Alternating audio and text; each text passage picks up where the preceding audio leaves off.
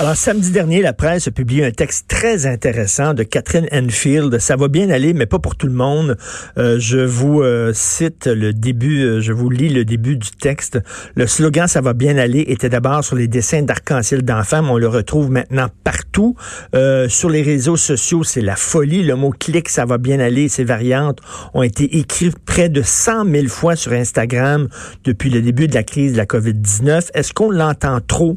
Nous allons parler avec une psychologue qui a été citée justement dans le texte de Catherine Enfield, le docteur Pascal Dufour.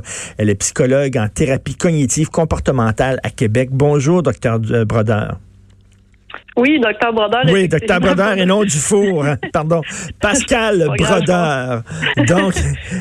Ça, va bien, vous? Ça va très bien, ça va bien aller. Mais c'est vrai, ça peut nous taper un peu ses nerfs, ça va bien aller. Ça a l'air forcé un peu, là.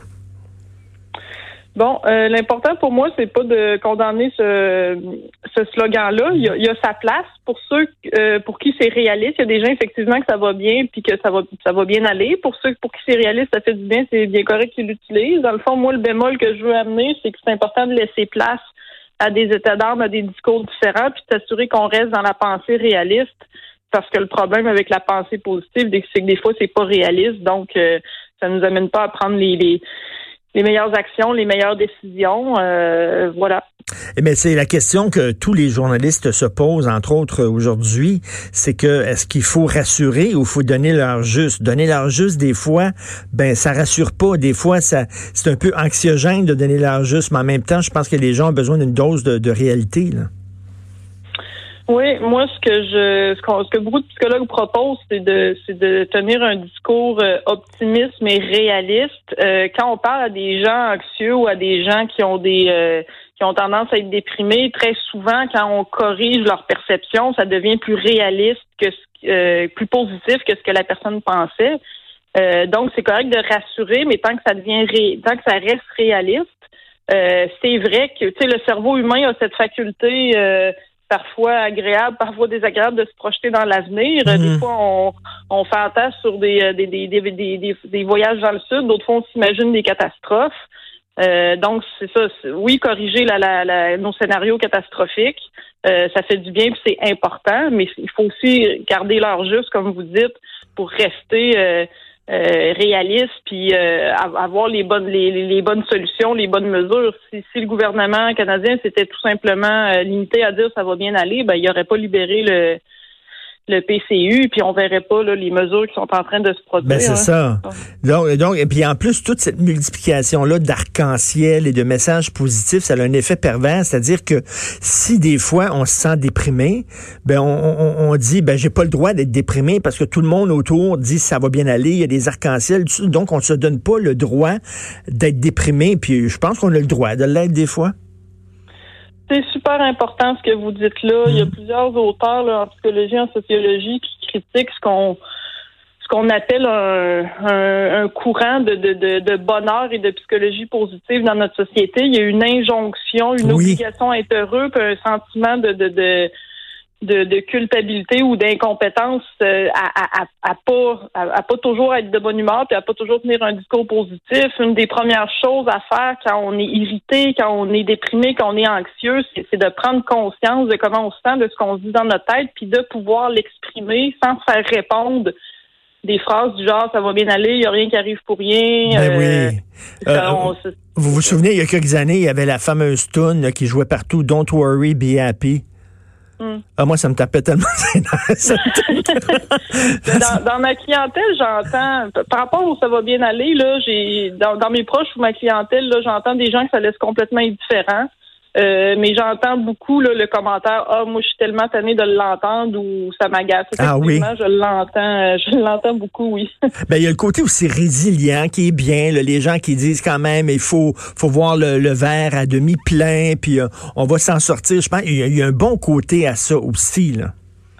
Tout à fait. C'est pour ça que je veux pas faire le, procès de ce, slogan-là puis le condamner, d'être L'important, c'est de rester réaliste. C'est correct de verser un petit peu plus du côté positif, optimiste. Hmm.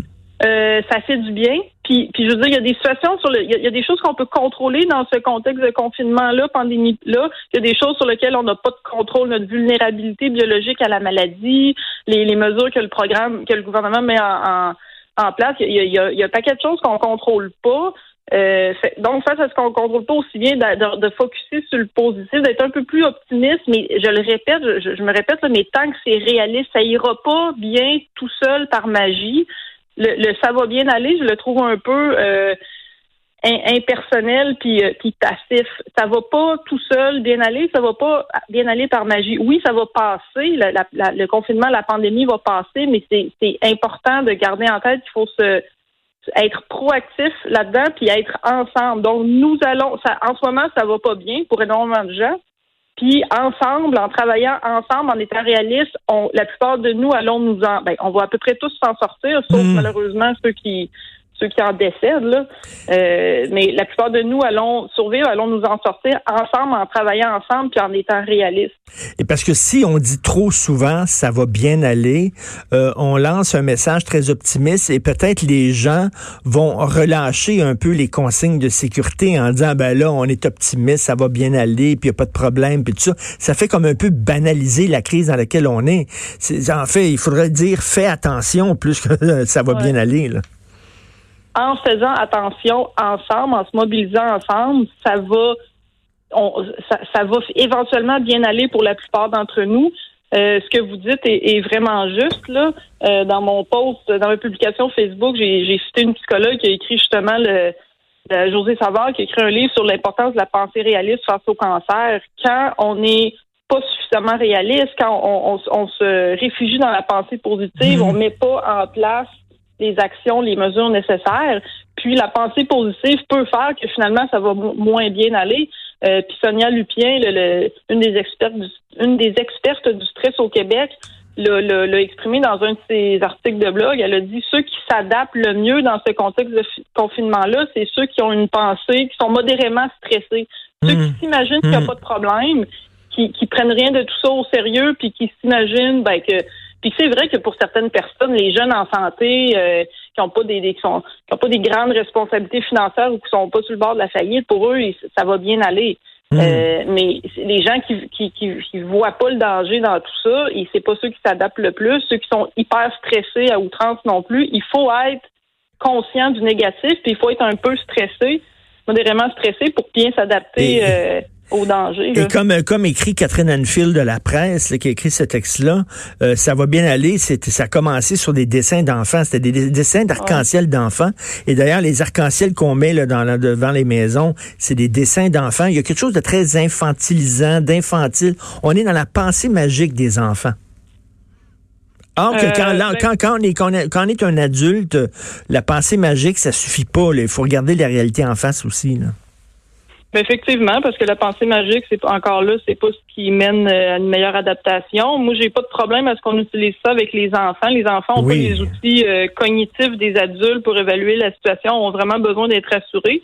L'arc-en-ciel me dérange pas, là. Comme j'avais dit dans une autre entrevue, euh, je le trouve intéressant en termes de, variété de couleurs. C'est vrai que c'est vrai qu'un jour on va être sorti de cette pandémie-là, de, de ce confinement-là. C'est vrai que pour la plupart d'entre nous, des jours meilleurs nous attendent. Puis les différentes couleurs dans l'arc-en-ciel, ça témoigne des différentes réalités, des différentes euh, façons que, l'humain peut s'adapter. On a tous, tous, nos façons de nous adapter.